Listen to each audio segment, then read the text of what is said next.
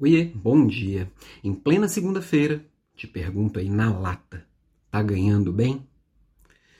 Deixa eu pensar aqui o que você respondeu aí dentro de si mesmo.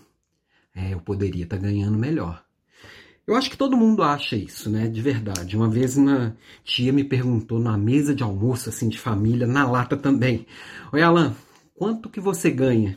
Eu respondi para ela, quase na lata também mais do que eu preciso e menos do que eu mereço. E a gente sempre acha que merece mais, de verdade, porque só eu sei o esforço que eu tenho no meu trabalho. Só você sabe o quanto você se esforça para o seu trabalho. E aí, muitas vezes, a gente usa isso de eu mereço mais como um impulso para buscar ser melhor e por buscar mostrar às pessoas o quanto vale o meu trabalho. Agora, tem gente que usa isso para reclamar. Ah, que eu não sou valorizado. Ah, que as pessoas não olham para mim. Ah, que a minha profissão é isso. Sendo que você, como empregado, se for um empregado, nada mais é do que um vendedor de horas.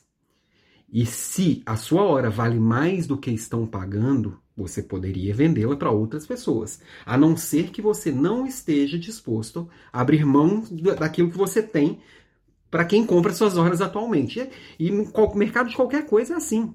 Quando eu escolho vender para um cliente mais barato, se eu vender, sei lá, caneta, se eu escolho vender para um cliente mais barato, eu tenho que ter motivos para aquele cliente estar comigo.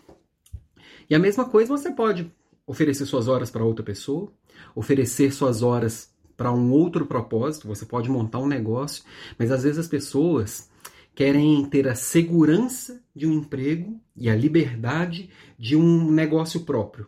Sendo que muitas vezes nem um negócio próprio dá tanta liberdade assim, nem um emprego dá tanta segurança assim. Só que às vezes as pessoas querem receber o melhor de tudo e querem que o outro valorize aquilo que ela tem de melhor. Mas será que a sua hora vale o que você acha que ela vale?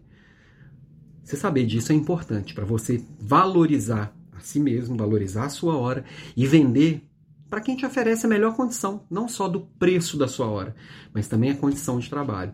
Isso é importante para você valorizar o seu próprio trabalho, o seu próprio esforço e aquilo que você tem de melhor. E não reclamar que o outro não te valoriza. O primeiro passo é você se valorizar. Essa é a minha provocação em plena segunda-feira.